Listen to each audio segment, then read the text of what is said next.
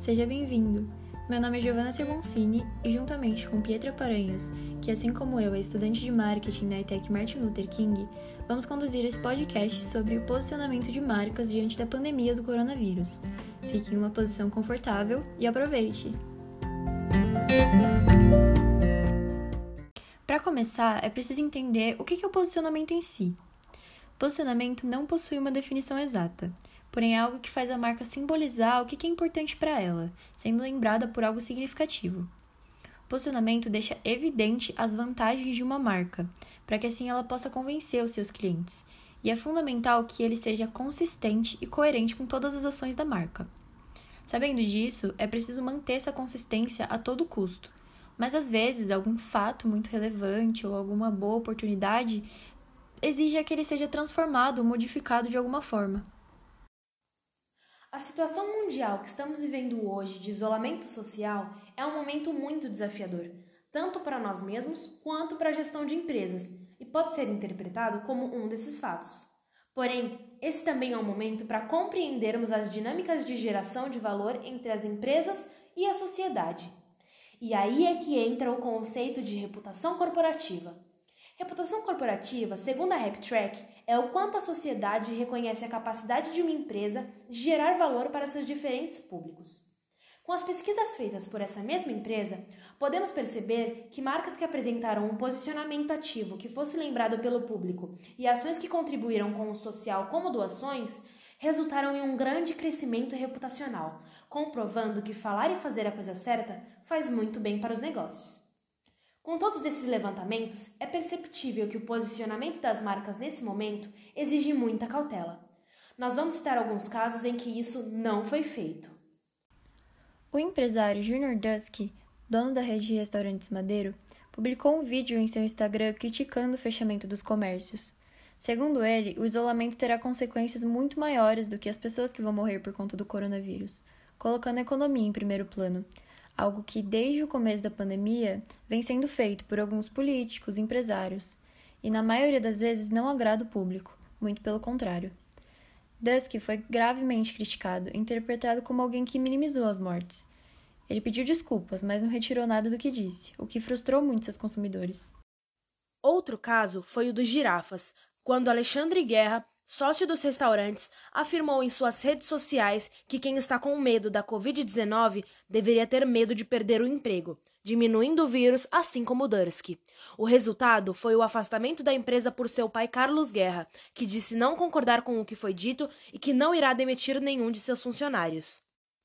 Casos como esses, onde representantes de suas empresas fizeram pronunciamentos insensíveis, arrogantes, sem nenhum tipo de cautela ao se referir à situação tão delicada que estamos vivendo, realmente afetaram seus devidos negócios, além de acabar insultando certas pessoas que estão vivenciando mortes por conta do vírus ou até pessoas que se sensibilizaram e se colocaram no lugar das mesmas. Felizmente, esses casos, pelo menos aqui no Brasil, foram poucos. Diversas marcas resolveram contribuir, ajudando milhares de pessoas que necessitavam, e ainda saíram com uma boa imagem, sendo lembradas pelo seu público. Uma delas foi a Ambev. A Ambev produziu 500 mil unidades de garrafa de álcool em gel numa cervejaria localizada em Piraí, no Rio de Janeiro. O produto é destinado a hospitais públicos de São Paulo, Rio de Janeiro e Brasília, que é onde se concentram a maioria dos casos da doença até o momento. A empresa decidiu se mobilizar para realmente ajudar o sistema público de saúde que precisa de qualquer tipo de contribuição agora. Para uma das participantes da mobilização, a ação devia servir de exemplo para as outras marcas. Outro caso que realmente fez a diferença foi a campanha que a Magazine Luiza fez contra a violência doméstica.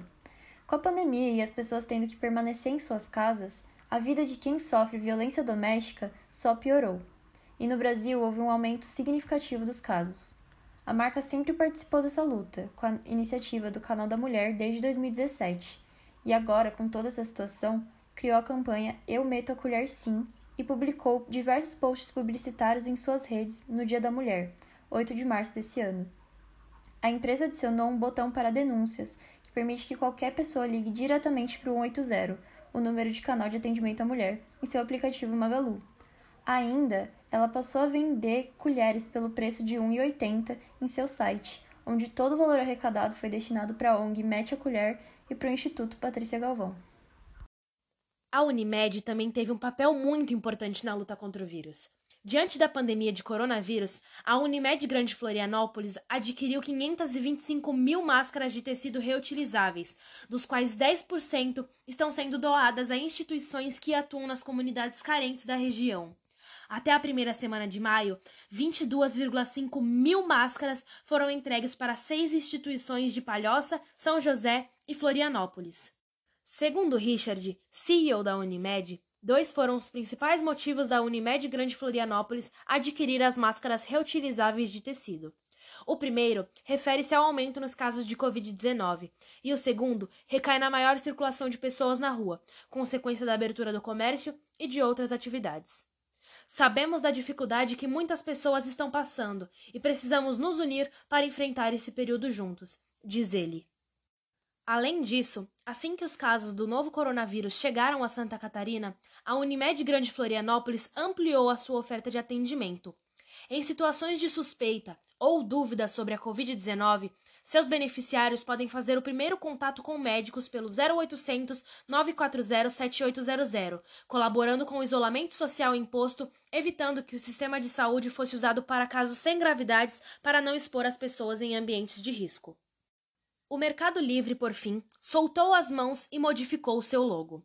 Para colaborar com a conscientização, o Mercado Livre fez uma mudança temporária em sua identidade visual. O logo que seguia o slogan Juntos, de mãos dadas ou não, deixa de ser o clássico aperto de mão para um contato entre cotovelos, forma de cumprimento em tempos de pandemia. Além disso, o Marketplace criou uma página dentro do seu site que reúne produtos de higiene e um painel com as principais dúvidas dos consumidores do que fazer ao receber uma entrega, com todas as medidas preventivas. E esse foi o nosso podcast sobre o posicionamento de marcas em época de Covid-19. Espero que tenham gostado. Fiquem em casa e se cuidem!